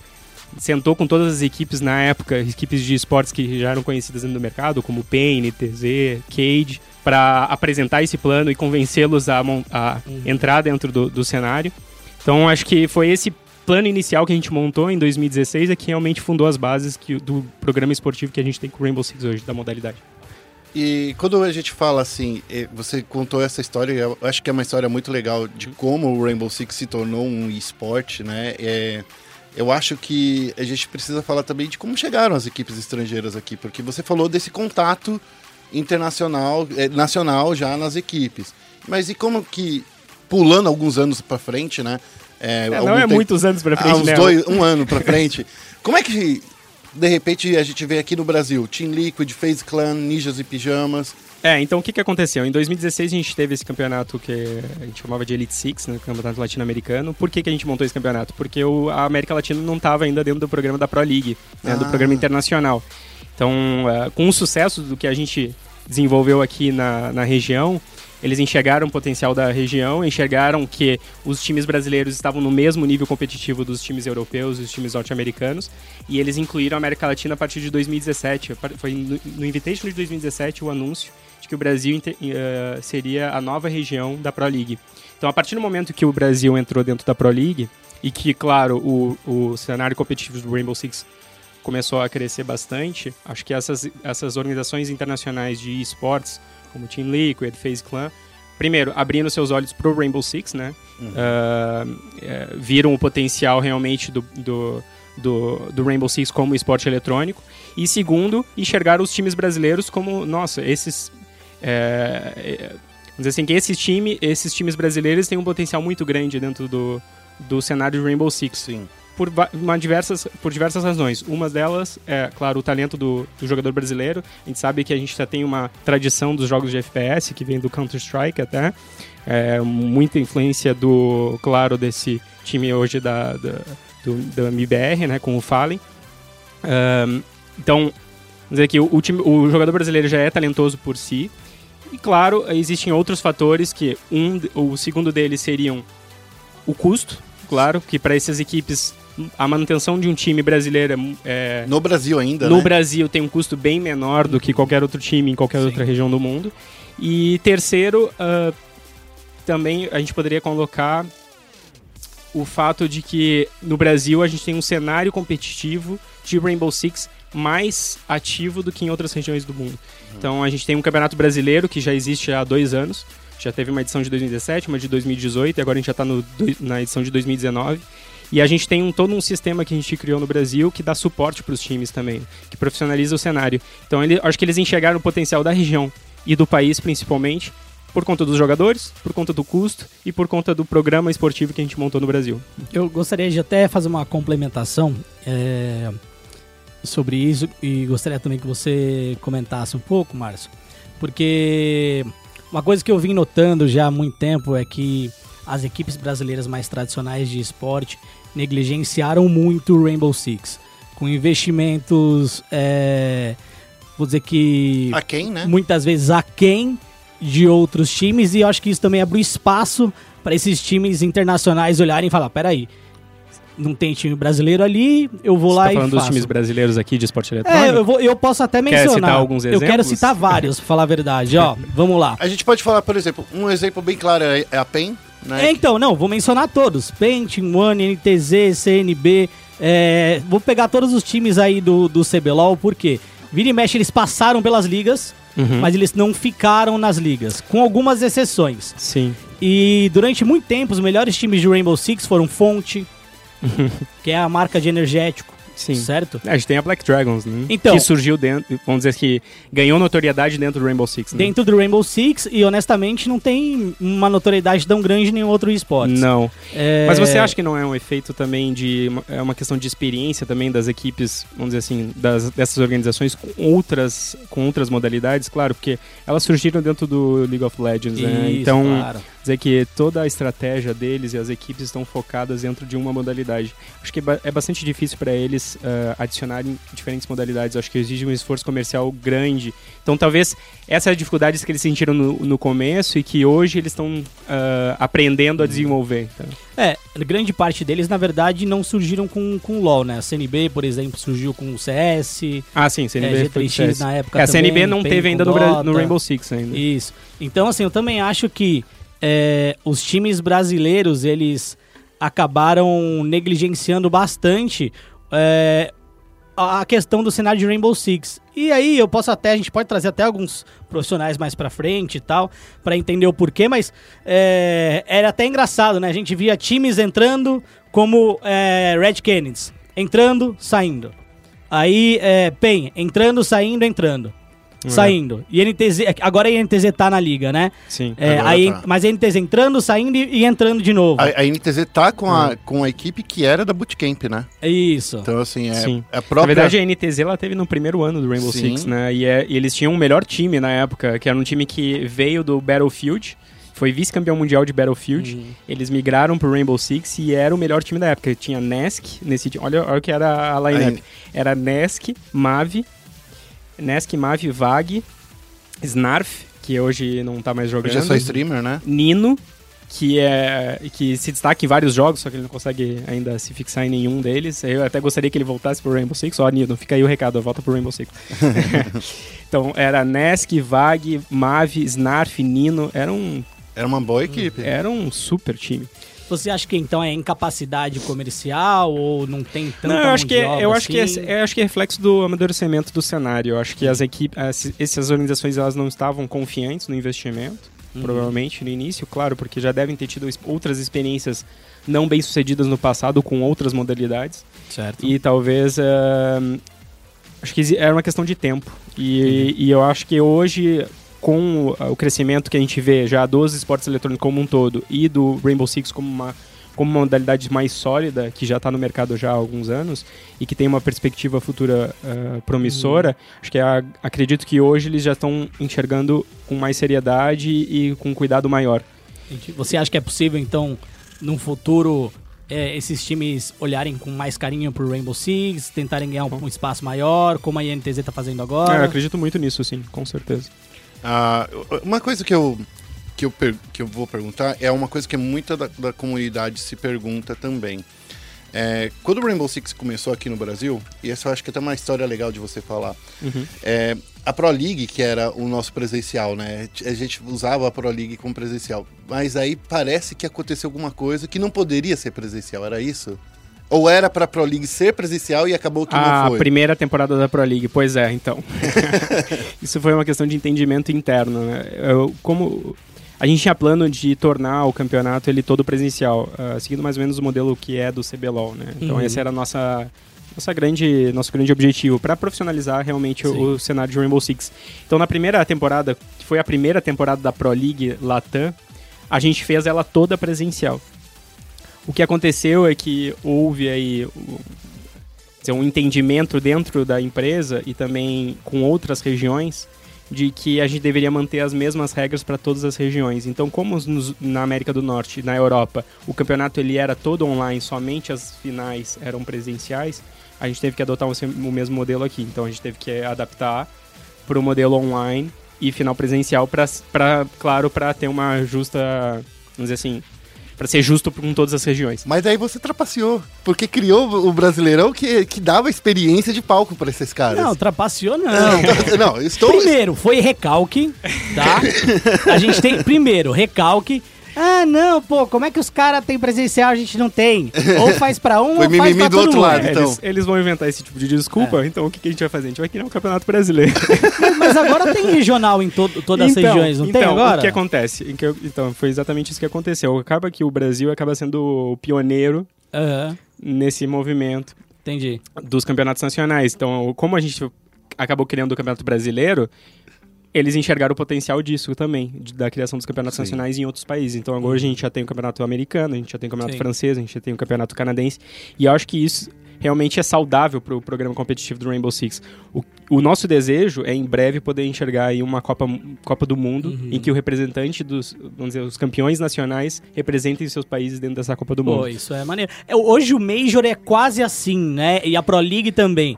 Não é bem assim, porque é por região. E eu ente... É que assim, uma coisa da Pro League latino-americana Uhum. é que não é latino-americana, né? Ela é brasileira. Por mais que tenha vagas latino-americanas. Ela, a é, gente... ela, ela é latino-americana. Não, não, tudo bem, ela é latino-americana, mas me fala, dos oito, oito times, a gente tem oito times na liga, né? Dos oito times, quantos times sul-americanos ex- existem lá? É, nenhum. Aliás, tem. Aliás, oito. Tem oito times sul-americanos lá. Oito times brasileiros que também Não, são tudo bem, tudo bem, tudo bem. Mas quanto, quantos times. Qual é a Fora do representatividade do continente latino-americano dentro da liga hoje? É, ela é 100% brasileira. 100% brasileiro. É, eu sei que na divisão de acesso tem alguns times sul-americanos, daí Sim. eu já, já vi jogos e tal, mas nenhum consegue se classificar. Eu não vou desmerecer o Brasil também, porque se são oito times brasileiros, é porque os bra- brasileiros conquistaram aquela vaga dentro de um cenário maior de Rainbow Six. Mas quais são os planos também da gente. é, de fato ter mais investimento em outros países da América Latina, porque às vezes eu vou ser bem honesto pra você. Eu gosto de assistir Rainbow Six. Como eu digo, eu tenho relação de amor e ódio com a Ubisoft, né? eu gosto muito de assistir Rainbow Six. É, e o Wesley, que trabalhava aqui, que tá lá agora, me motiva muito mais a ver ainda, entendeu? Porque eu gosto muito do trabalho dele, eu estudei na Metodista já e tal, então eu tenho essa coisa. E aí juntou o útil ao agradável. Então eu vou lá, assisto. Só que muitas vezes é, é- é ver o mesmo time jogar duas vezes por semana. Entendeu? Sim. E aí eu, eu falo, é, eu vou assistir o Brasileirão, mas eu não vou assistir o Rainbow Pro League, porque o Brasileirão é presencial, vou ver a galera ali e tal. E Sim. é a Pro League. Então, é, agora, se fosse Pro League, por exemplo, ah, é, Immortals contra Isurus, por exemplo, sabe? contra KLG. É. Eu acho que É, isso é o que a gente Né? gostaria de ver, né? Esse é o. é dizer, a nossa, a nossa vontade. A gente quer ver os times de outros países sendo representados dentro falta? dessa Pro League. O que falta é a gente desenvolver melhor o programa também eh, competitivo dentro desses Uhum. países. Que isso é esse. Então, eu até estava conversando isso com o Guerra, eh, antes mesmo da gente começar aqui eh, esse podcast, Uhum. que isso exige muito recurso Sim. da empresa e muito tempo. Então, a gente começou, claro, a focar no Brasil, que é o maior mercado dentro da América Latina. Agora Agora é a gente coerente, né? É muito coerente. é, e, e a gente, agora a gente expandiu isso para o México, então a gente começou o Campeonato Mexicano. A, a questão é que o México, ele tá dentro da América do Norte, É. né? Ele não é, ele é, ele é América Latina, mas ele não é sul-americano, né? É. Então ele não entra dentro da nossa Aí a região. Pro League, a, a, a Pro League América do Norte seria Canadá, Estados Unidos e México. Isso, então, os times mexicanos, eles estão competindo contra os times canadenses e os- Uhum. e os americanos para a Pro League da América Isso. do Norte. É, é o, no- que a gente quer ver agora é um time mexicano dentro dos oito melhores da América do Norte. Sim, sim. Então, é- então a gente começou com o Brasil, ah, a gente agora está focando bastante no México e eu acho que o próximo passo seria realmente desenvolver os campeonatos dentro da Argentina, do Chile, que Entendi. seriam os, os, os, dizer, o terceiro e quarto maiores mercados, depois Sim. Colômbia, Peru e expandido aos poucos. A gente também não quer ah, tirar para todos os lados, até porque a gente quer desenvolver um bom trabalho e não Sim, sim. um trabalho pífio que acabaria até manchando a imagem da modalidade dentro desses países. Fico muito feliz em receber uma resposta sincera sobre esse assunto de você, porque geralmente a galera dá uma sabonetada, não quer responder, e é, é legal a gente saber é, de fato assim qual é a situação, o pra onde vai, como vai, entendeu? É, deixa muito mais claro as coisas do que ah não, a gente no futuro vai investir. Então muito obrigado pela resposta. É porque às vezes vem outra galera aqui, né, dá uma sabonetada, a gente fala, pô, o cara tá sabonetando a minha pergunta. Ô, ô Márcio, é, já que a gente tá falando aí de cenário internacional, a gente tem que fazer aquela pergunta. A pergunta que o Félix sempre faz, né? É, É a pergunta assim: o Brasil tem vagas demais? Os times brasileiros têm vagas demais nos torneios é, internacionais? É, então essa, é, na verdade isso é consequência disso que a gente está É, conversando, tá né? Porque o Brasil realmente ele, ele é, tem 100% da representação dentro do dentro do, do mercado sul-americano. E na verdade as vagas elas são duas para para América Latina, né? Aliás, a Amé- a América do Sul, né, no caso. Sim. E não para o Brasil. né? O que acontece é que os brasileiros eles dominam o cenário, então eles estão lá. é, Vamos dizer que o nosso país acaba tendo uma representatividade maior entre todos os países, mas como região nós temos a mesma equivalência das outras regiões. Sim. É, é, eu acho que a, a ideia é porque no Six Invitation, o Brasil foi o país que teve maior número de jogadores lá fora, né? Sim. Lá no. no, no- Sim, mas a gente também teve que uma. eram quatro times que não estavam E lá. aí também, bom, no Six Invitation a gente teve duas vagas de qualificatórias abertas, em que países também da América do Sul ou de outros países podiam participar. Acontece que os brasileiros também classificaram, então é, a gente tem que entender que é uma competição, né? É, aí o, o- quem tá lá é merecedor de estar lá, né? Sim. A- agora eu posso falar pro Félix o que Ah. eu sempre falo. E vou falar pra você. Então a gente é merecedor dessas vagas. Claro.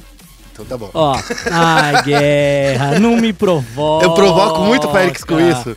Ah, a gente já teve essa discussão inúmeras vezes. É. Eu, eu não discordo que o Brasil seja merecedor dessas vagas. Muito pelo contrário. Eu acho que os times brasileiros hoje eles têm um nível muito bom de uma maneira geral. A gente acaba não sendo. É, não tendo o melhor time do mundo, assim, nossa, melhor time do mundo, com 100% de certeza, mas é um nível muito bom. É, se a gente olhar os jogos da Liquid e da Immortal, principalmente no último Major, a gente vai ver que eles fizeram jogos muito bons, principalmente Immortals contra Imperial. Mas aí eu te pergunto, Félix, os Estados Unidos têm o melhor time do mundo? Não, E os Estados Unidos é o maior mercado do mundo, né? sim, concordo. Então. Concordo. É, mas a minha, a minha questão. Não, tudo bem. A minha, eu não tô falando de. Da, eu não tô falando da questão de tamanho de mercado ou tamanho de, de região. O que eu tô dizendo é, e eu já falei por guerra inúmeras vezes, enquanto a América Latina for Brasil, Uhum. de fato o Brasil vai. Como eu posso dizer? É, não, eu entendo o que você tá falando, Félix. É que acaba, acaba que os brasileiros têm os seus vícios, têm o estilo de jogo, eles acabam não Isso. se aprimorando e Isso desenvolvendo mesmo, ainda mais. Isso mesmo. Não, a, gente, a gente acredita É. na mesma. gente- É. eu, tenho, eu concordo plenamente É, com, com você. Deixa, deixa de fato de, de ter uma competitividade, de, É. de, de evoluir, entendeu? Com certeza. Enquanto outras regiões como a Europa, por exemplo, nossa, você tem uma quantidade de times absurda. E não à toa a Europa, né, tem o melhor time de Rainbow e o melhor time de CS também. Eu acho que essa, esse- essa similaridade que você disse, até citando o Fallen e tal, eu acho que ela é um comentário bem feliz, inclusive, porque eu também acho isso. É, mas essa é justamente a minha questão. Eu acho que o Brasil tem times muito bons, os Estados Unidos também tem times muito bons, mas as duas regiões hoje sofrem de um problema de super representatividade que tira um pouco da competitividade é, da, do país em si, porque eles são os maiores expoentes da região. Os Estados Unidos ainda tem um Canadá ali perto, né? Mas no geral, se você olhar a Pro League, é Estados Unidos é, em grande maioria. Sim. É, e aqui no Brasil é a mesma coisa. Então acho que as duas regiões têm esse mesmo. Eu não vou chamar de pro, porque eu não acho que é um problema, mas tem essa mesma questão. Singularidade, né? É, É uma- é. Não é, que já de- não é uma singularidade porque eles É, porque é. Mas é, é- É, eu acho que acho que talvez com o tempo isso vá, Sim, vá sim. mudar, é, com, É, exatamente como- com o desenvolvimento dos outros mercados. É. A, a questão é, bom, eu acho que a gente tem que estar feliz, né? Pelo menos Sim. com, com essa representatividade Sim. para a região. Feliz eu tô, é que eu sou chato, né? Ah, feliz eu tô. É que eu sou chato pra caralho. Mas feliz eu sempre tô.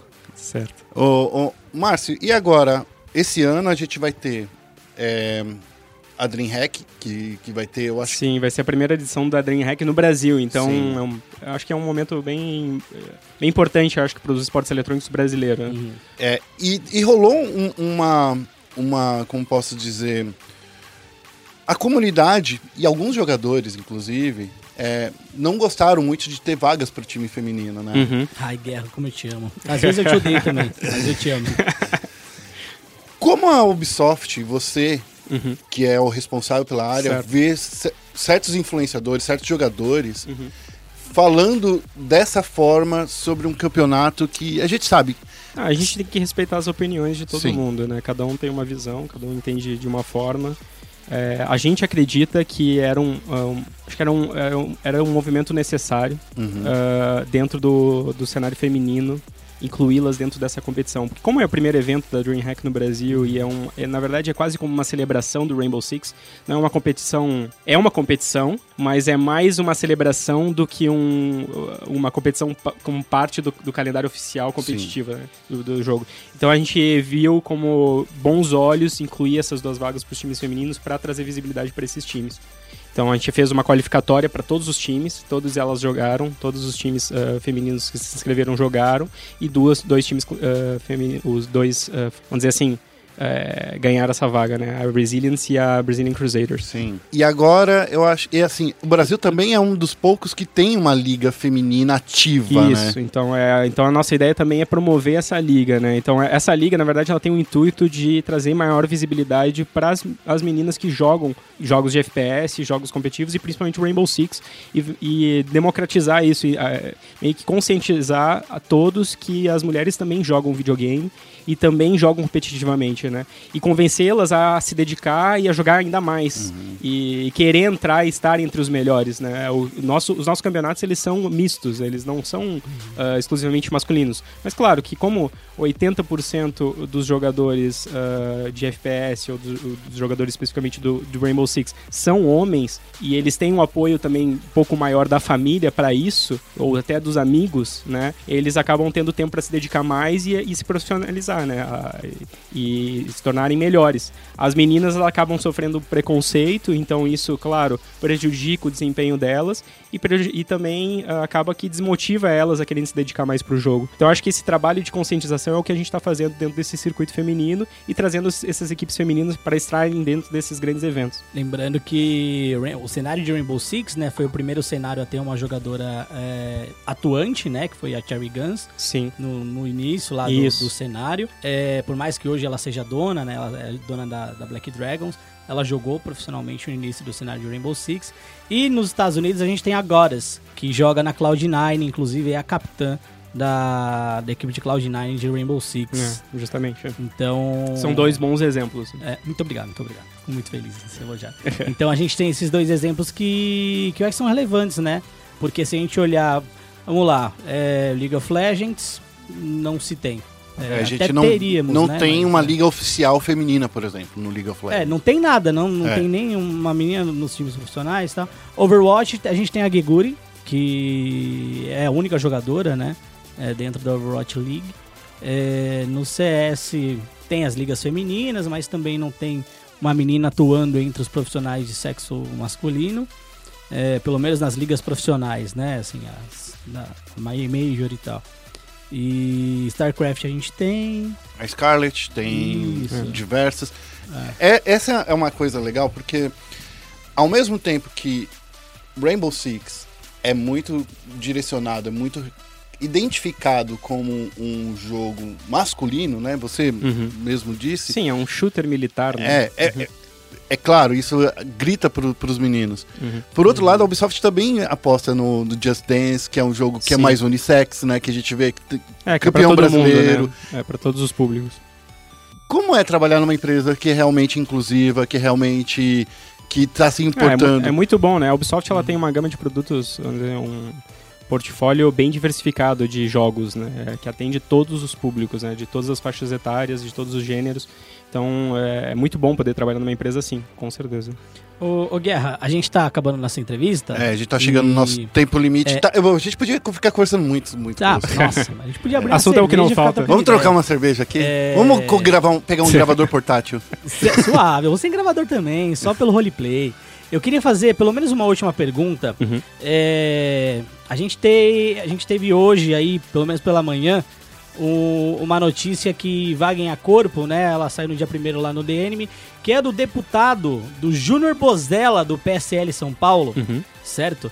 É, nosso querido Júnior Bozella, ele tá com um novo projeto de lei, que é o projeto de lei que visa criminalizar o desenvolvimento, a importação, a venda, a cessão, o empréstimo, a disponibilização ou o aluguel de aplicativos ou jogos eletrônicos com conteúdo que incite a violência e outras providências. É, é um projeto de, de lei que é bem popular, né? Extremamente impopular. É... E eu queria, queria escutar de, de você, Uhum. é... claro que você já, já deu um pouco do que você acha, mas Uhum. é... obviamente o que você acha disso. Não é o primeiro projeto de lei que surge com esse objetivo, não vai ser o último projeto de lei que surge com esse objetivo. Deputado, inclusive, o ano passado, voltando no presidente Cláudio Bolsonaro, fez arminha Uhum. na urna e agora ele tá barrando jogos violentos, né? Tá com um projeto de lei que quer barrar os jogos violentos. Eu queria que você comentasse um pouco sobre isso e sobre essa visão também é, dessa questão de do conservadorismo olhar para jogos é, violentos ou jogos mature, né? E acharem que isso é de fato um fator predominante que incita a violência nos jovens, como o último caso de Suzano. É, o que, eu, o que eu vejo é que, assim, ah, todas as mídias, elas passaram por esse tipo de preconceito, né? A, a TV, o cinema, ah, vamos dizer assim. E hoje os videogames, eles estão em evidência, né? Hoje eles são ah, muito populares, né? Vamos dizer que hoje quase todo mundo joga videogame. Não dizer todo mundo, mas quase todo mundo. Inclusive, no- é, principalmente por, por conta da, Sim. do celular. né? Então, eu, inclusive, eu acredito que esse, provavelmente esse deputado, ele também joga videogame. Você acha que ele joga o jogo da Peppa Pig? Não sei dizer. Aí eu não sei entrar nesse detalhe. Mas ó, no For A Honor rolou a um... questão, a questão é o seguinte, ah, acho que já existe um entendimento ah, bem claro, e principalmente após diversas pesquisas que já foram feitas, de que não existe uma relação direta entre a, a violência dos games e a violência no mundo real, vamos dizer assim. né? E hum, acho que isso está mais do que provado já, e já existe um entendimento disso. Acredito que esses projetos de lei são... ah, eles surgem dentro de uma necessidade de tentar justificar problemas que hoje existem dentro da nossa sociedade Uhum. e mas acredito que eles acabam morrendo esses projetos porque eles acabam não tendo apoio principalmente porque já existe esse entendimento de que não, não existe nenhuma relação dos games com, com a violência na, na vida das pessoas e principalmente com esses casos de tra- tragédias como a gente viu recentemente, né? principalmente o caso de Suzano. Então, acredito que esse era um, um questionamento que se fazia muito no passado, que eh, trouxe uma motivação ainda exatamente para existirem esse tipo de pesquisas e as pesquisas foram conclusivas de que não existe nenhuma relação.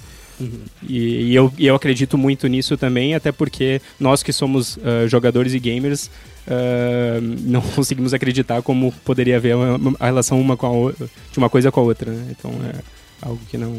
Então eu, eu não me preocupo muito com esse tipo de projeto de lei, porque eu acredito que realmente isso não não vai avançar. Mas, Márcio, é, eu entendo o que você disse que realmente a gente não tem que se preocupar por enquanto, mas assim, era o mesmo pensamento que aconteceu nos anos 2000, quando Ca- Carmageddon, quando Counter-Strike, quando Sim, GTA. foram, os jogos foram proibidos Twisted na época de Metal. serem Foram comercializados, né? É. E, e você vê que isso não fez ah, diferença nenhuma. Não, eu sei que não faz diferença porque as pessoas têm acesso. Sim. Mas, assim, do ponto de vista empresarial, pode atrapalhar de alguma forma, não?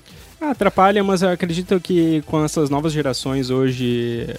Vamos dizer que a nossa geração já surgiu dentro dos videogames, ela já tem um entendimento melhor. Acredito que isso ainda seja um reflexo de gerações passadas que ainda não compreenderam ainda o, o, o que são os videogames e o que, como que é essa mídia, né?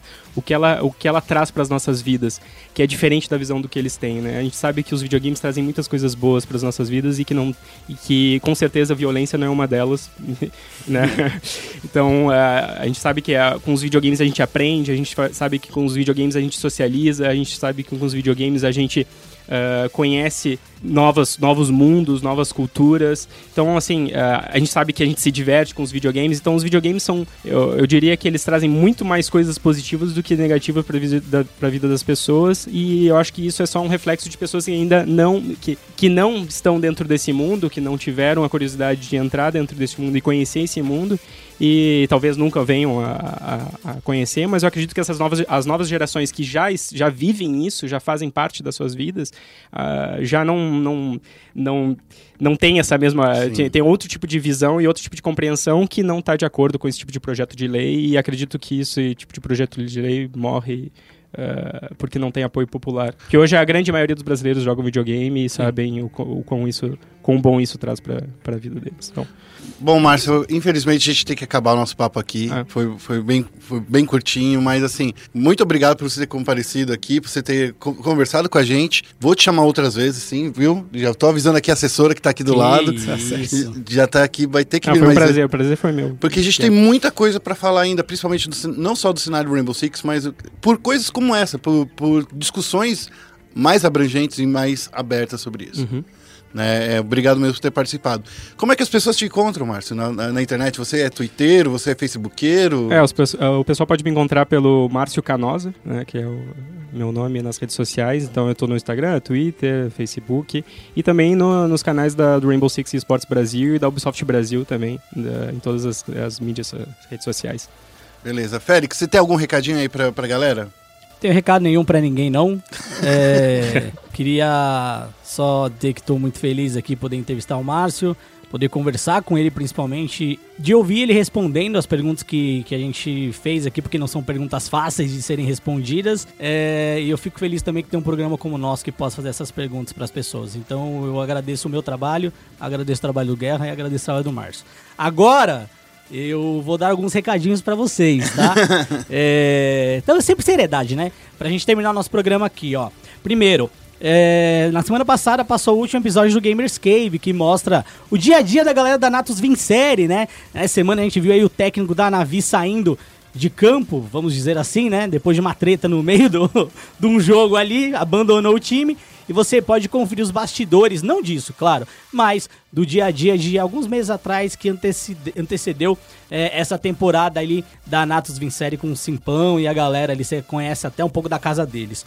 Tá tudo lá no Watch ESPN pra você. A gente tem as nossas redes sociais. ESPN Esportes BR, tanto no Facebook quanto no Twitter. Isso, pra me acompanhar você procura arroba Feofélix. É, se me irritar eu xingo. É isso aí. Eu sou o né? arroba Não xingo não, é só você alegria. xinga sim, você xinga Xingo nada. É Já viu xingando alguém já? Não, nunca vi. Então, parceiro. Tô brincando. Que é educação pura. E eu queria só também ah, dizer ao deputado eh, Júnior Bozella do PSL de São Paulo, que é Bozelli, Bozella, pra. Eu acho também que a medida é impopular, né? A implementação que ele, que ele deseja fazer. E eu acredito que seja interessante que ele estude um pouco mais o desejo da população que elegeu ele, que eu acho que é interessante e importante, porque eu sei que entre os jogadores de videogame a gente tem pessoas que acabaram votando no PSL, né? É, E eu não acho que isso, ó, nossa, é o fim do mundo. Eu acho que as pessoas votam em quem elas querem votar, em quem elas acham que tem ou partilha de uma mentalidade parecida com, com a dela. É, em algumas coisas as pessoas se diferem, então acho que a partir do momento que você é eleito, você deve é, ir mais a público, perguntar coisas, se informar de coisas antes de tentar fazer alguns decretos um tanto quanto descabíveis em relação principalmente às pessoas que te ajudaram a, a chegar onde você está. É, nada contra o deputado, nada contra as pessoas que votaram nele também, mas eu acredito que é super importante que as pessoas estudem um pouco mais sobre o mercado de videogames. É isso aí. É, a gente fica por aqui e eu queria lembrar para todo mundo, de novo, acessar nossas redes sociais e acessar nosso site espn.com.br barra esportes. A gente fica por aqui e na próxima semana a gente traz um outro convidado que espero que seja tão bom um papo quanto foi com Nossa, você, Márcio. Obrigado aí. Tchau, obrigado, pessoal. Parabéns pelo trabalho. Muito obrigado, muito obrigado.